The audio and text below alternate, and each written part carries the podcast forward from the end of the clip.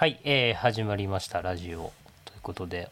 えーぬるっと始めていきたいと思います。よろしくお願いします。よろしくお願いしお願います。します。はい、えっ、と、まあ、このラジオ、ラジオと言っていいのかどうかわかんないですけど、はい、はいえっ、と、一応タイトルがですね、まあ、坂見者の思ってたんと違うっていう、二、人となるほも関東人なのに関西弁のタイトルにするっていうね、確かにね。はい、そういうものでございますが、うんはい。まあ、第1回目が、の収録ちょっと今度控えてますが、とりあえず第0回目というような内容で、ちょっと今日軽く喋っていきたいなと思っております。まあ、改めまして、えーっと、えー大見社と、えー坂田で喋っていきたいと思ってます。簡単に自己紹介だけしましょうか。はい。あ、そうですね。しまはいしょう。。えーっと、一応あの進行みたいなもの僕作ってめますけど、はい。二人ともダブルメガネで音だけなので分かんないですけどダブルメガネの顎ひげちょっと髪もじゃもじゃの二人が喋ってるっていうふうに思ってもらえれ確ばとと思うんですけどね。近し近しいね、ちょっとね。そうですよね。はい。まあそんな感じで喋ってますけど、ははい。い。はい。えっ、と僕から話すとまあ進行さ、えー一応基本的に進行というか坂田さんの暴走を止める役みたいな感じでやりま あ、す。俺、あ、俺はもうそう、いいんだね。そういう、そういう感じで、あの、自散由自由奔放にやってもらえればと思ってるんですけど、はい、なるほどお大見者です。はい。えっと、沖縄の、えっと、長崎で生まれたんですけど、沖縄の伊平屋島というところで育ち、大学から東京行って、で、まあ、いろいろと京都とか、いろいろと経由して今鳥取の大山町というところに5年目でおります。で、まあ、地域の活動といいますか学ぶとか作るとかっていう、まあ、インプットアウトプットに関わるような場作りだとかをやってるというような感じになりますね。はい、で割とこういうまあ喋るのとかはもともとライターをやってたのでどちらかと人の話を聞くっていうことを中心にやってきたので自分自身がしゃべるっていうのはあんまないなということを思いながらどちらかというと坂田さんの話を聞くみたいなイメージで なんかやっていけたらいいなとか思ってます。はい、よろしくお願いします。はい、はい、よろしくお願いしはい、ます。坂田さんどうぞよろしくおはい願いし、ます。えはいーっと、坂田正義です。はいえーっと、僕もその、えー東京出身で、で、僕もっていうのはあれだけれども、えーと、まあ、あの、近いところだと長崎がね、父方の出身っていうところもあって、西側の地も結構入ってるんですけれども、東京出身で、まあ、父が長崎で、母が石川で、で、あの、僕は東京の下町で生まれて、で、まあ、18歳までは結構東京にずっといたんですけど、まあ、それ以降は海外が長くてですね、あの、まあ、イギリスにいたりとか、まあ、中国、インドネシアで、まあ、調査をしたりとかっていうふうなところが、まあ、20代半ばぐらいまで仕事も含めてやってました。で、この7、8年ぐらいですね、あの、えっ、と、日本に戻ってきて、で、こういう地域での場作りだったりとか、あのいろんな人が入ってくるような仕組み作りみたいなところを、えー、とこの78年ずっとやっていてで、まあ、縁があってあの京都の丹後半島の京丹後市っていうところに、えー、と4年前に引っ越してきてで、まあ、いろいろ本当に、まあ、同じようなっていう言い方が正しいかわからないけど、まあ、場作り系のことだったりとか、まあ、いろんな人のあのつなぎをしたりとか、まあ、企画をしたりとかをしています。よろしくお願いします割割と近しいとこでやってますもんね。割とはい近しいし、そうっすね。なんか、間に立つコーディネート的なことだとか、なんていうんですかね、まあ編集的なところですよね。講義の広い意味での編集というところを多分関わらせてもらってるのかなっていう感じですよね。うんあとなんかリアルな場を結構やってたりもするっていうのもああるかもそうですね。場所のしれないですね。運営をね、坂田さんは、えっ、と、まあ、まちまちだとか、あと、うんあの、移住の名前のでしたっけそうですね。はい移住の単語暮らし探求者っていう移住のことだったり、地域の場作りとかをやってたりとか、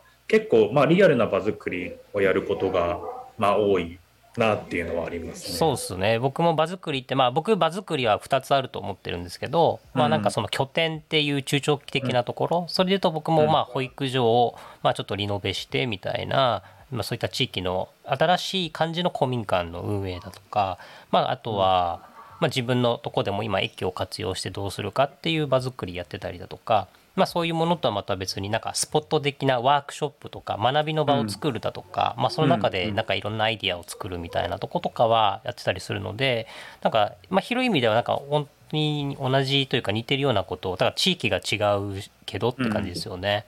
そうですね。うん、なんかそうそうお互い5年目ぐらいですっけ今。そうですね。もともと東京で出会って、あのまあこのえっと次に来るいろんなつながり方になるんですけれど、まあ、東京の方で、うん、あの京都に移住する人の相談に乗ってる時に、うんあのまあ、京都移住計画と一緒にそういうふうな活動をしていて、はい、つなぐむという会社がやってる京都移住計画そうです、ね、もうあれ多分2012か3ぐらいに始まってるからもう10年近く経つプロジェクトですよね。そうですね、うんうん、10年ぐらい経ったんでもうそろそろ10年間の総括とかしてほしいなっていうふうな こちらからのいない中での応募要望ですけれども、うん、やっぱり10年一区切りっていうのはあるかなっていうふうにあの思うんですけれども。まあそれで14年かな？15年ぐらいに2015年ぐらいに多分出会ってるかな。うんうんうんっていう感じなんで。はい。まあ、というようなまあ単純に東京出会ってから割と飲み友達みたいな感じでいろいろとね、うん、立ち飲みとかよく行っててでもいつの間にかお互いそれぞれもうここに移住するみたいな、まあ、移住というか拠点を移すみたいな感じでね、やってきたという、はい。まあ、そういう2人でまあ、思ってたんと違う話をしていくというのがこのラジオで、ちょっと前置きめちゃくちゃ長くなりましたけど。確かに。そうですよね。本当はこの趣旨から先に伝えとくべきはずなんですけど。まあ、0回目なんでね。まあ、それはいろいろあるかな。はい。はい。ですね。まあ一応この思ってたんと違うっていうのは、まあシンプルになんかこういう風になるんだろうなとか思ってたんだけど実際にやってみたら違かったみたいな話って多分いくつもあると思うんですよ。それはもう自分のことについて。でも自分という人間はこういう人間だと思ってたけどなんかいや違うなって気づいちゃったとかまあ、ローカルとか僕ら地域とか関わることが多いので、まあ、なんか行政の仕事とかやっててなんか思ったのと違う風になってるなとかもあるし、まあ、移住して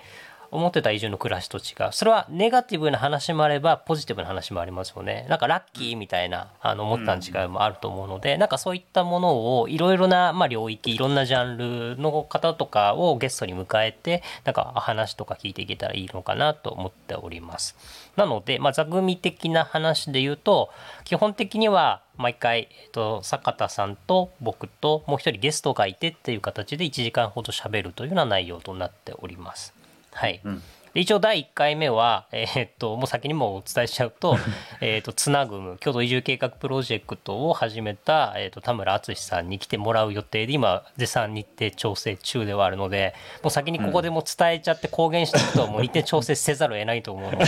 なるほど、はい、このはい そそこが思ってたの違うにはならない。大丈夫それは全然大丈夫だと思います、はい、大丈夫ですか？そこはもう一応 OK はもらっておりますので。なるほど、はい、大丈夫なのかなと思っております。はい、はい。はい、ですね。なんかまあこの思ってたんと違うみたいな、基本的なまあゲストの方のお話を聞くことが多いと思うんですけど、まあこのまあ0回ということで割と僕らの身近な、身近なというか思ってたと違う話みたいなところとかもなんか、えー、と今日はできたらなとか思うんですけどなんかきでかいちっちゃいものからでっかいものとかあると思うんですよ。例えばちっちゃいものとかだと、うん、あの昨日僕あのバスマット買ったんですけど、アマゾンでバスマット買ったんですけど届いてみたら思ってたら厚さが薄かったなとか、なるほど。なんかそういうとことかもありますし、うん、あとは、あのえっ、ー、と昨日あのダウンタウンが30年ぶりぐらいに漫才したっつって、うん、吉本が110年祭で。でそれのオンラインチケットを買って見てたんですけど見てたらなんかずっとさんまさんが明石家さんまさんがずっとなんか新喜劇やっててなんかなかなか出てこないなと思ったら3時間ぐらいもう終わっちゃってあれ？と思ったら違ったチケットを買ってて。あのネタだけのやつと新喜劇のやつまた別でなんか全然思ってたのと違う内容だなって思ったとかなんかそういうのもあるんですけどまあ、そういうミニなものから割と、まあ、自分っていう人間はとかいう話でもある,、あると思うんですけど坂田さんの中でそういうのっていろいろあったりしますか？ああそうだね。あのーでも思ってたのとなんか違うことばっかりだなっていうのが あのそんなことの連続っすよね。そんなことの連続でであのそういう意味ではあの常に思ってたのと違うんだけれどもこういう地域とかにいるとあの結構なんて言うんだろう。あのあのトライアンドエラーができるから どんなことでも結構どうにか形を作っていくみたいなところとかはあのできるなっていうのは結構あったりとかしてあのそれが思ってたのと違うっていうことをある意味なんか楽しめるなみたいなところはまあ結構あるなっていうのもあったりも。ああだからそういう意味ではだから思ってたんと違うっていうもの自体の捉え方っすよね。ネガティブなのかポジティブなのかって言ったら基本ポジティブなのかもしれないですよね。うん。なんかそれで言うとそのなんでそもそも思ってたのと違うっていうタイトルだったりとか思ってたのと違うっていうこのラジオをちょっとやり始めようかっていうふうに思ったのかっていうのはちょっとあの個人的にはあの大見ちゃんに聞きたいっていうか。ああなんか単純に話題が広がる方 なんか一つのどテーマって何なのかなって思ったのとうんまあ意外とそのまあ移住とか地域とか関わってて思うこととしてはみんななんか計画通りにいろんなことやろうとするなと思ってライあれ？フあ。ライフプラン的なもの？うんうん。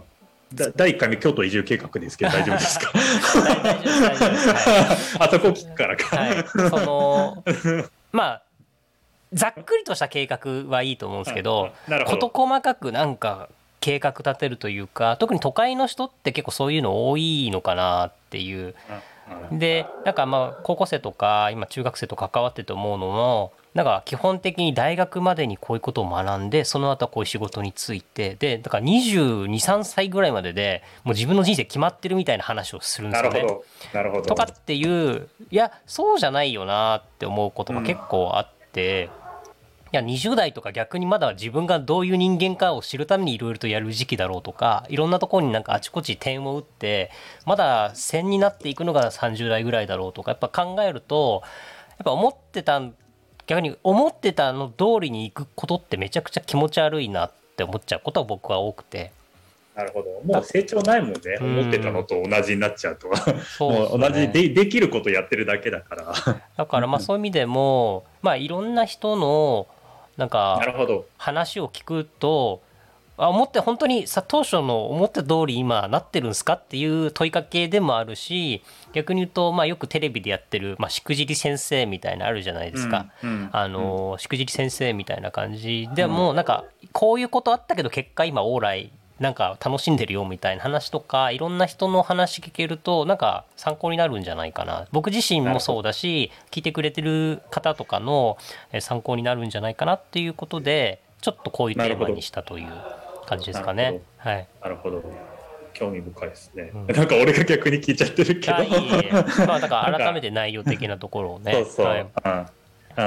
うん、だとするとあのこれから来るあのゲストの人たちって結構30代とか40代とか、うんまあ、そういう人が多いかもしれないなってそうです思った時にねそんな気がします。なんか、はいその人たちの20代の時ってどんな感じだったんだろうみたいなところとかも一つ面白そうだなっていうのは、今話を聞いてて。そうね。あのどういうどういうふうに思ってたのと蛇行運転しながら今ここにあいるのかみたいなところが掘り下げられるとなんか実はこの20代の子たちにとっての面白さとか、うんうんうん。あ20代ってそんな感じなんだっていうので10代の面白さとかあるいはなんか3 4 0代のでから知ってる人たちこの人の20代こんな感じだったんだみたいなとかなんか面白そうだなとか思ってああそうですね。してたっていう。そうなんかあのー基本的にあの何かをやるというかまあまだ僕は33で坂田さんは僕の2個上でしたっけ、あそうですね。35はいそうですね。とう。いう年の中で常に自分の未完成というか、うんうん、あの完成形と思ってないし、うん常に仮説なんですよ、例えば僕が今こう思うって言ってることも僕の中でまだ仮説なんですよ。なるほど。で死ぬまで仮説検証は続くなと思ってるわもう一けですよね。生仮説だよね。はいそう一そう生か一生プロセスでしかないもんね。ですだから一生トライアンドエラーを繰り返すみたいな感じだとも思ってはいるので。そうだよね。だからまあ多分思ってたのと違うことの連続な気はしててちっちゃいことから大きいことまでだそれが人生かもしれない。です。だから 逆にだからそのさっきの世代的なところでく区切ると例えば20歳の頃はどういう仮説を持って生きてたのかとかああるじゃないですか。うん僕だってやっぱ自分が今鳥取にいるっていうこと自体想像してなかった。もう今住んでる場所自体が思ってたのと違うというような感じなのでやっぱなんかありますよねそういうのは。うん。なるほどなるほどなるほどね。そう。というとこも踏まえなんかどうぞ、うん。まあ最近のでもいいですし自分の中の深いあの思ってたんと違うっていう話でもいいんですけど、あまあでもでもそもそもこれ思ってたんと違うっていうのをテーマにしようと思ったのはでも坂田さんの話を聞いたのも結構あって、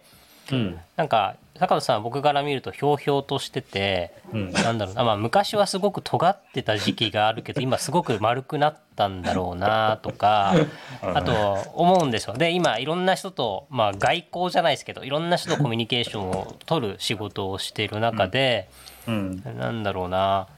うーん、まあ、前ちらっと話してた、うん。その内自分はそのなあれ内向的な人間うん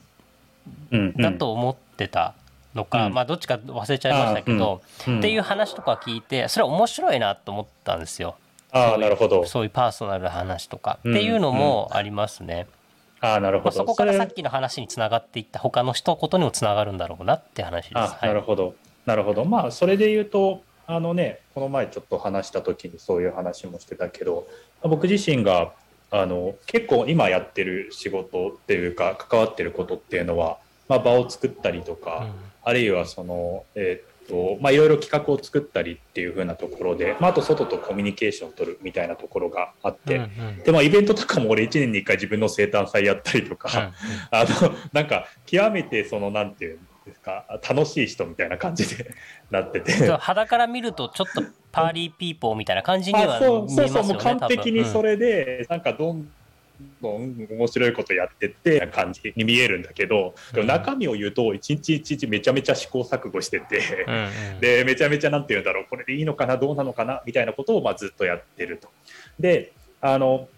それがその、まあ、最近よく話してるその内発的でな人なのか外発的な人なのか。内発外発だ、うん。そう。であとあの、えっと、内内向的な人なのか外向的な人なのかっていう風なところでのなんかセグメントがあるなっていうのをよく思っていて。であの僕は、えっと、本来の姿は、えっと、内向的。ちょっうん。とあの内気というかあんまりなんかめちゃめちゃパーティーではない。うんで自分に向いてると。はい。そうそう自分にそうそう内向的であんまりその外出たいみたいな感じじゃないしあとはあのああと外発的この人がやりたいっていう風なあのところに対してあじゃあこういうことできるかもしれないですねみたいな感じの外からの熱量で動くみたいな感じ、まあ、何か自分が動く時のげあの、うん。原因みたいなのが原動力が。原動力が自分にあれば内発的で外からの刺激で何か動くみたいな人は外発的っていうことですよね多分。そうそうそうそう、そう。それが二軸あるな外発的内発。えっとえっとね外発ちょっと俺もよく間違えちゃうんだけどあの内向的か自分が内気か外向的パーティーピーポーかっていうのと、うん。あとあの、えっと内発的か外発的っていう自分の内からの熱量か外発的外からの熱量かっていう風なところのまああって。で20代の頃はよくえっとそっちの方がいいんじゃないかなって思ってうんうん。であの内発的自分からどんどん湧き上がってくる何かとあとあの外交的すごいパーティーピーポーでウェイっていう風にやるといろいろ企画が立ったりとか面白いことがどんどんできてくるんじゃないかっていうところで、まあ、動いていったとで周りがそんな感じだったんですよね。まあ、近くでなんか、まあ、友人の友人ぐらいだけど落合陽一みたいな人がいたりとか、うんうん。まあ、あとはあの今ワークショップやってる安西祐樹さんみたいのがいたりとかワークショップのそのやってる。あとなんか作家だったりとか外交官とかなんかいろんなそういう人たちが周りにいたからあなんかみんなやりたいことを見つけてすげえなんかコミュニケーション取っててあれだなみたいな感じで俺もそうなのかなみたいな。うんうん。それが正しいのかなみたいな感じでやってたんだけどあのそれをやってった結果20代結構血みどろキャリアになったというか。うん。自分の。血みどろキャリアっていうのはどういう意味で血みどろなんですか？それは、なんか、うんちょっと話がそれちゃいますけどね。なんかやっぱり自分のキャラと違うなっていうことでもでもこれがいいんじゃないかっていうところで、まあ、あのとりあえずこれが面白そうやってみようみたいなことをずっとやってった結果まあ良くも悪くも面白いことはやってるんだけど長続きしないっていうまあいわゆるなんかキャリアホップみたいな感じっていうか、んんん。みたいな感じが、まあ、あってでもなんか喋れちゃうしあと抽象度が異常に高い人間だから なんかあのあの聞いてる人はそうだよねってなっていくっていうか、もう宗教化していくみたいな感じなのがまああってでも中身は別にそんなにまあ他者から見たらいろいろできてるっていうふうに言われるんだけど自分の中での何て言うんだろうな。いや積み上がってるみたいなところは、まあ、あんまりないなっていうところがあるから、まあそれがなんかなんだろうな内的に積み上がってる感じはすごいしないというか自分の空気吸うようにできてるかって言ったらやっぱりちょっと無理してんなみたいな感じ。っていうのが。あなんかそのちょっとそのこれも話するかもしれないですけどなんかその自分で自分を褒めきれないみたいなところっていうのはあるんですかね？僕は結構それはあるのでなんか周りはあよくやってくれてるねみたいな感じで言ってくれたりするけど、うん、なんか自分では納得いかないしいや全然できてねえんだけどな、みたいな。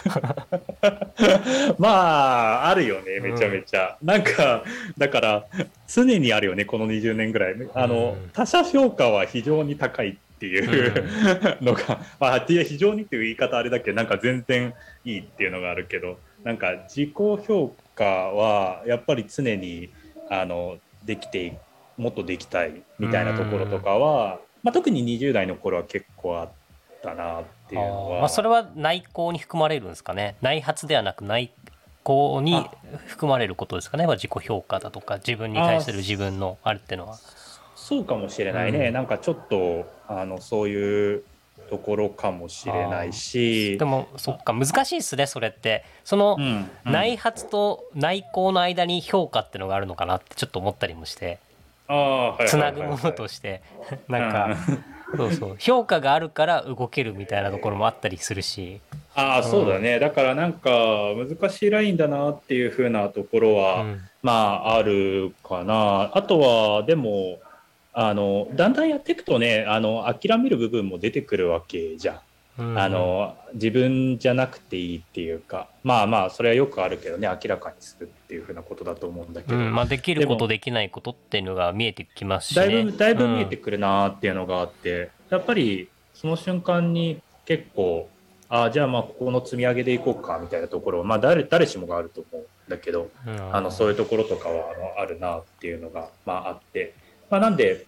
あのそういうふうなところを経て今は結構もうあの外外発性が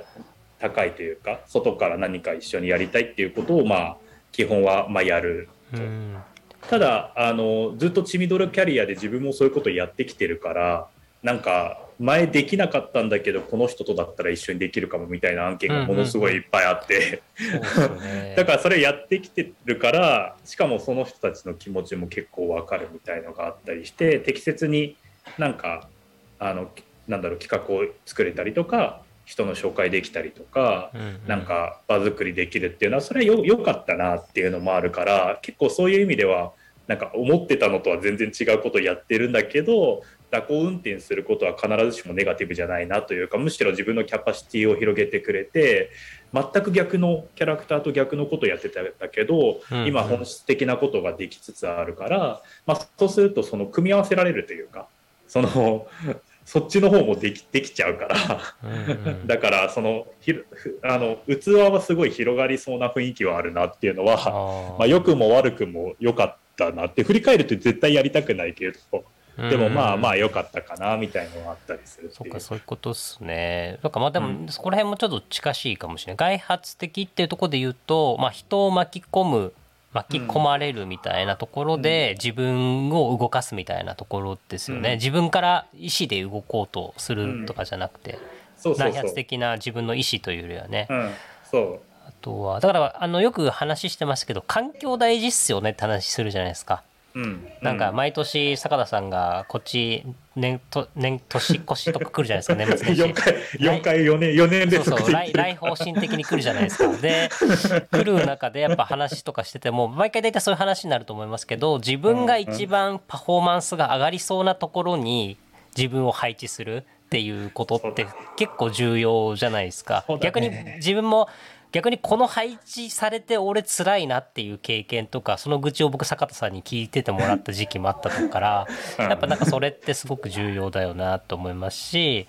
なんかまあ僕はどちらかというとその内向外交で言えば、えっと、外交的だと思ってたけどやっぱ内向だなっっていうのを、あの思ってたのと近かったし、それも外発、えっと、内内発的自分の意思でいろんなことできちゃう人だと思ってたけど意外とそれができない怠け者で今 外発的になってるのでそうだから内向外発人間なんですよ今は。昔は外あの外交内発内発だと思ったんだけど。そうそう。でセグメントが結構さグラデーションがあるんだよねこの企画の中で。それ自分でやってみないと分かんないから、うん、そのやれる環境死なないやれる環境をどう作るかっていうのがすごい大事。自分が本当にどこのセグメントにいるのかっていうのを、実は思ってたのと違うなっていうのがあったりするからそれは結構高校生とか20代の人たちにはよく話したりは最近してる、いややらないとやっぱりでも分からないけどやって死ぬ可能性があるからそのなんだろう環境はなんかいい環境になるべくいけるような形にしといた方がいいよね、みたいな話は結構してそうっすね。でもなんかあの、うん、なんかまあ、超それを主語にしちゃうのよくないんですけど、うん、日本っていう国的な大きな空気感的なもので言うと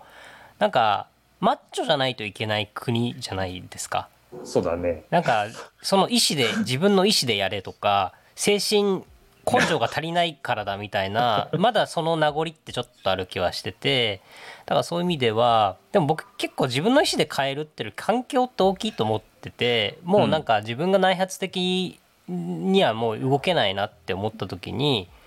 あの思ったこととしてはあのまずに人ってのは自分では変えられ変われないけど環境が変わったら人間は変わると思っててだから、環境を選ぶってことはその人の意思でできるじゃないですか。飛び込むとかっていうこととか準備するっていうことは多分ここら辺は多分京都移住計画の話とかにもすごくつながるとは思うんですけどだから選ぶっていう意思はあなたのものだからそこはちゃんと決めてよって、まあ、本人でしか変わるっていう選択はできないよねっていうことだと思うので、だからまあその中で自分がどう環境を変えて敵を変容していくかっていうことがやっぱすごく僕は面白いと思うしその環境をどう作るかっていうのが変化のための変容のための環境を作るっていうのは多分今の場作りとかのなんか根本にあるなっていう気がします。そうですね、うん、だからなんかそのか環境あと環境を作れるだと思うんだよね自分自身の意思を貫くっていうのは結構難しいなってよく思うんだけど、環境は作れると思っててで、まあ、簡単な例で言ったらなんかなんだろう例えばわからないけど食のあの将来なんか食のあの企画をやりたい人になりたいっていうところであればなんかこの緩い食のイベントでそのそういうレストランの人とつながりにただ食べに行くでも全然それは一つ一つ自分の環境を作ってると思うんですよ。あの小さな一歩かもしれないけど自分なりに自分がそういうふうなあのところに近い人に寄っていくっていうことですら自分の環境を作ってるっていうことだと思っていて、うんうん、そうですね。職、うん、まあ職能ってのは多分職業の能力の職能っていうことですね、うん、ああえっとね今のは食食事の食でまあなんか将来そうそう。食系のあのあのそういう仕事面白い仕事に就きたいってなったら、うん、まあ緩いなんかそういう面白い食系の人がいる人たちのところにただ足を運ぶっていうことだけでも、うん、一つなんか出会いのきっかけを作ったりとかもしてるし自分でねだからなんかそういうそのまあだしなんか面白い人たち面白い仕事によく自分では分からないけど面白い仕事についてみたいっていうことであればなんかそういうなんだろう友達の友達ぐらいの場に行くっていうのはまあ一つ、まあ、あの小さな一歩かもしれないけどそれってすごい大事な一歩。自分でそういうふうに環境を作ってるっていうことにおいては、うん、っていうふうなところのなんか積み重ねとかっていうのが結構あるかなっていうのもあったりして。うん、定期的に、まあ、よく定期的に会う人だとか行く場所だとか使うものだとか見るものとかを変えることでなんか環境って変わってきますよね。あそうだねだから環境サイドを変えるって意識をした方が自分の意思で何かをやっていくよりもなんかよっぽどなんか合理的というか、うん、なんかあのどどにずずれていきそうな気はなんかしたりとか、ね、なんか人間って人間ってこれも私でかいですけどどっちかっていうとなんか惰性僕みたいな惰性的人間はシステムとかルールに逆に乗っかりたがるんですよね。だから、なんか引っ張られちゃうというかだから僕の場合はあの自分が普段座っている場所とか目に見えるものに引っ張られちゃうんですよ。視覚的なものに引っ張られちゃうからだからあの逆に忘れちゃいけないものとかこれ作業をやらなきゃいけないなってものを普段見える場所になんかメモとか貼っとくとかあのスマホとかタブレットとかパソコンの画面に結構大事なところを入れとくだとかなんか要はもうこのスイッチを入れたらもう連動してこれこれこれこれやるみたいなっていう模様替えって結構重要だなと思ってあとそのパソコンとかスマホの中のアプリ整理とかっていうのも環境づくりだと思っててそれって別にやろうと思えば今すぐできることだったりするじゃないですか。意外とそういうこととかもやらずになんか何も変え変わ何も、まあ、自分の身の回りのことを変えずに自分を変えようとしてる人ってなんかあのすごく雑雑というか荒い言い方をするとなんか頑張り方間違っちゃってる人だなっていう感じがするんですよね。だからそれはすごくもったいないなというか合う自分に合うやっぱやり方変化の仕方ってそれぞれあるからまあそれは多分学びってことに言うと学び方って人それぞれだよねって義務教育で学んだあの形が全部大事な学び方じゃないっすよねっていうところに近いかもしれないですね。あなるほどなるほど。面白いね。それは大事だね。意外と脳み、うん、自分の脳みそで見えてる世界だけで物事を考えていって意思で動いていっちゃうけど、実はその身体性とかね、その周りの環境とか、うん、そういうものを変えていくと、おのずとそっちに寄っていくから、それをどうやっていこうかみたいなところを、もうちょっとミクロな視点で小さく積み上げていってもいいんじゃないかっていう、ね、そうですね。だからその身体性ってとこで言えばやっていく中で自分が感じること五感で感じることが、うん、まあ嬉しいとか嫌だなとかってネガティブポジティブなとこも含めて多分いろいろとそれが多分、あの自分の精神的な変化にもつながっていくことなのかなって思いますしね。だからそそういう意味ではなんかそういうふうなところをなんかちょっと感じられたりとか、うん。うん、あるいはなんかその対話がもうちょっと進んで他者からの影響をなんかいい意味で受けられたりとかなんかそういうふうな能力ってなんかすごいこれからなんか重要になりそうだなとかちょっと話ずれちゃうけど、ね、あのかその小さなそういう積み上げをどういうふうにできるのかみたいなところの方に行かないと結局大きな物語とか大きな資本とかまあそのまあいわゆる AI 的なものとかになんか持ってかれそうな気が今すごいしたなうん、ですね。いやなんかもう話広げようと思えばめちゃくちゃやっぱ広がっちゃうなっていう。今ちょうど30分ぐらいなんですよ。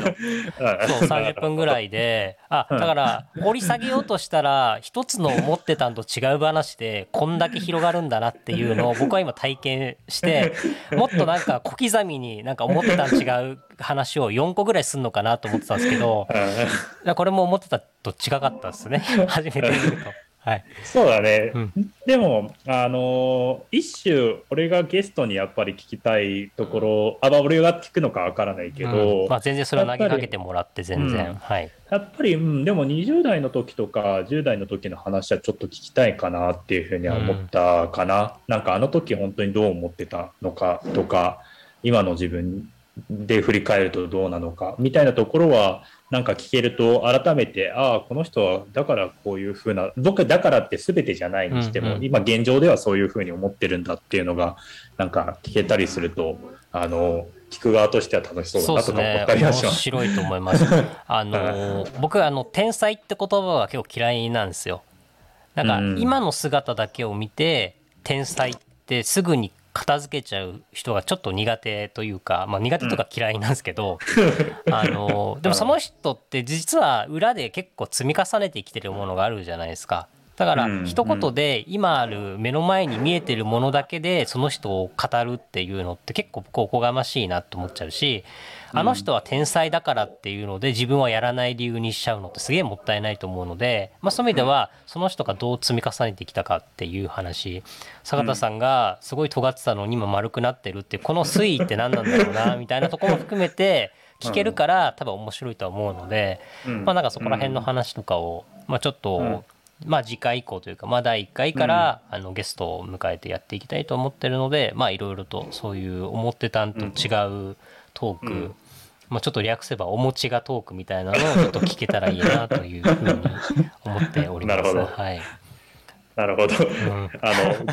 具体的なトークの内容もここで 決まりつつあるっていうまあそうですね。まあやっぱ大事ですよ。1回目の前の0回目ってのはすごく重要だなってやっぱ改めて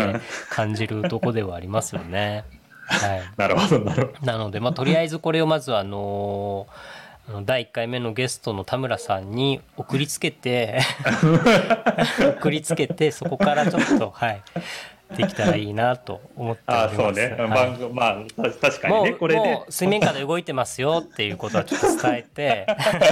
流れ流れないですよっていうことは伝えようかなとは思ってますので。か環境を作ったわけですね。そうですね、もう、そうですね、外堀からせあの、ね、そこから攻めるというようなところにはなっておりなるほど、ますが、はなるほど。はい。い、はい、まあ、ちょっと30分ちょっと今日は話しましたが、まあ、実際は1時間ほどの話になるのかなと思っております。はい。はい。で、そうですね、一応もう先にもつ改めて伝えますと、まあ、えっ、と、つなぐむ、えー京都で中中心に活動しているつなぐむ代表、共同代表の、えー田村淳さんに次回来ていただいて、いろいろな思ってたのと違う話を聞きたいなと思っております。まあ、ちょっとあのー先にゲスト伝えてればこういう話聞きたいっすみたいなのもなんか本当はねラジオ的にとあのレ,、ねレターとかできたらいいなとか思ってはいるんですけどまあそういうこともおいおいなんかできたらいいなとか思ってたりします。積み上がっていくかもしれないですね。やってるうちに。そうですねはい、うん、うん。まあ割とあのでもえっと自分について考えるだとか地域について考える、自分の暮らしとか働き方について考えるっていうことには結構なんか響く内容がそれぞれゲストの中にあるはの話の中にあるんじゃないかなと思うのでぜひなんか特に日々モヤモヤを抱えてるだとか、うん。もうちょいこれについて話したいんだけどなと思ってる人とかになんか聞いてもらえたらなんかいいのかなとは思っております、なんとなくそういうことを考えながら次回こうやっていきたいと思います。はい。はい、ということで第1回目、はい、に続く第0回目ということで今日ははい30分ほど喋りました、ありがとうございましたまたよろしくお願いします、はい。よろしくお願いします。はーいではではではでは。